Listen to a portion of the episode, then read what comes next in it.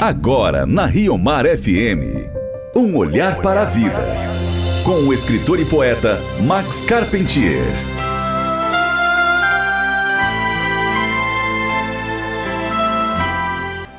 Ouvintes, no Pai Nosso rezamos: Não nos deixeis cair em tentação. Vejamos hoje algumas reflexões sobre essa súplica, que é um dos sete pedidos da oração cristã. Quando dizemos, não nos deixeis cair em tentação, nós estamos pedindo a Deus que não nos deixe enveredar pelo caminho que conduz ao pecado. Quer dizer, estamos pedindo que Ele nos afaste da possibilidade de pecar, da conduta que nos levaria ao pecado. Estamos, portanto, fazendo um pedido preventivo. Estamos nos prevenindo contra o pecado, isto é, agindo antes que ele aconteça. Isso implica em reconhecer, em ter discernimento para perceber que determinada situação é um caminho que pode levar ao pecado. Reconhecer o pecado é valioso, porém, melhor ainda é reconhecer o caminho que leva ao pecado, a situação que abre a porta para ele, e então podermos evitá-lo. Ouvintes, nesse ponto é interessante fazer a distinção entre a provação e a tentação. A provação é necessária ao crescimento do homem interior. Não decorre infalivelmente do pecado e põe à prova uma virtude. É o caso, por exemplo, dos sofrimentos que não podemos evitar. A tentação, porém, é a fraqueza diante do apelo para o mal e leva ao pecado e à morte. São as situações e circunstâncias que, sob a aparência sedutora, carregam a mentira cujo fruto é a destruição.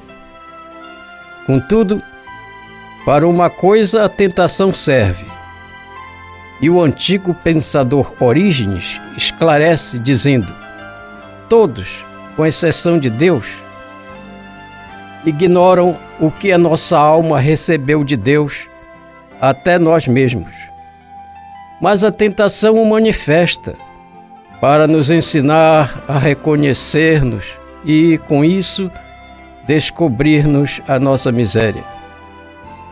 Realmente, dizemos nós, quando estamos em face da tentação, ao menos de relance percebemos o que estamos a ponto de perder, qual o nosso bem que está sendo ameaçado. Nosso catecismo ensina que não cair em tentação envolve uma decisão do coração. Ou pendemos para um lado, ou caímos para o outro. Lembre-se aqui que não podemos servir a dois senhores. E o Pai nos dá a força para resistirmos ao Senhor do mal. Na primeira epístola aos Coríntios, São Paulo escreveu: As tentações que vos acometeram tiveram medida humana. Deus é fiel, não permitirá que sejais tentados acima das vossas forças. Mas com a tentação, ele vos dará os meios de sair dela e a força para suportar. Realmente, senhores, nas tentações trava-se um combate entre as sombras e as luzes.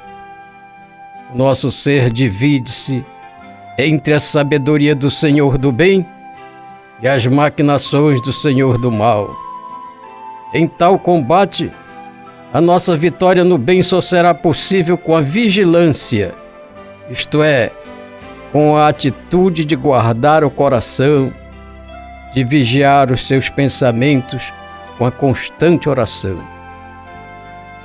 Lembremos, sobretudo, que foi com a oração que o Mestre venceu as tentações no deserto e no último combate de sua agonia. Lembremos que no Pai Nosso ele reza conosco. Oração de hoje.